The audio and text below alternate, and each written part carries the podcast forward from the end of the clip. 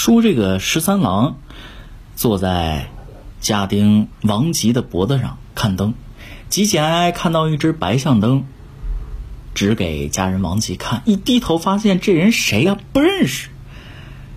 这人谁呀？这人还真不是王吉，叫黑二。怎么回事呢？哎，咱得往前头。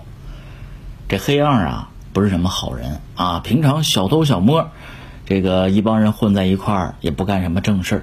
尤其是这个逢年过节啊，是他们工作的时候。今天元宵花灯节，正是这个加班的时候。为什么人多嘛？他出去，呃，掏个这个兜啊，什么，嗯，这个拿，嗯，这个弄点东西什么的，对吧？一帮人加班加点那远远的呢，就看见这个，呃，十三郎了。他脑袋上戴那帽子呀，嚯，值钱，全是宝珠啊，还有猫眼石，各种宝石。一看那帽子就得价值千金。可是看这孩子呢，也觉着好啊，光拿帽子觉得，哎呀，有点亏，把这孩子也抱走吧。趁着人多的时候，把这孩子一把就抱过来，放自己脖子上。说这十三郎有感觉吗？有感觉。可是呢，这个人挤人，人挨人，他没注意，他寻思就是这个人挤挤的这种感觉呢，哎，没觉得。这家人王吉觉没觉得？觉出来了。可是，一帮子同伴走在一块儿，觉得可能是哪一个同伴把这个那小少爷抱过来，哎，让他坐一会儿，他自己也乐得轻松一下。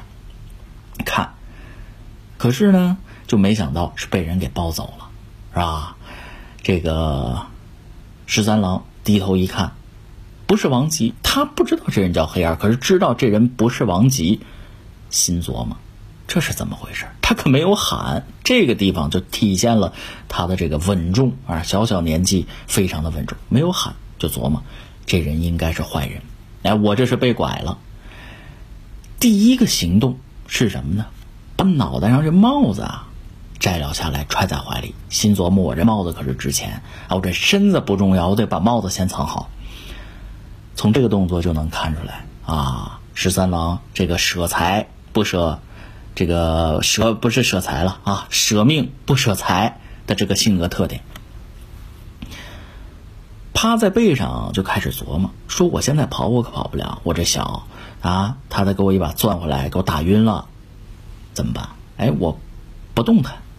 就琢磨，这黑二啊，看这脖子上这小孩不吵不闹，嘿，今天捡个宝挺好，就是冲着哪儿人多往哪儿钻，就赶紧摆脱后面人的这个呃追查。走过一个十字路口呢，一顶官轿过来，这个黑二背着十三郎往前走，到了轿跟前儿。他想的是擦身一过，趁着人多就跑了，可没想到十三郎一把攥住轿帘大声的喊：“救命啊！抓贼呀！有贼呀！”小孩儿这嗓子亮啊，又亮又尖，人多那也是能听得清清楚楚的呀，是吧？旁边人都往这看，黑二一看，好家伙，这还了得！把这个十三郎从脖子上往下一抱，扔在地下，自己赶紧跑。窜进人群就不见了。那么说这轿子里是谁呢？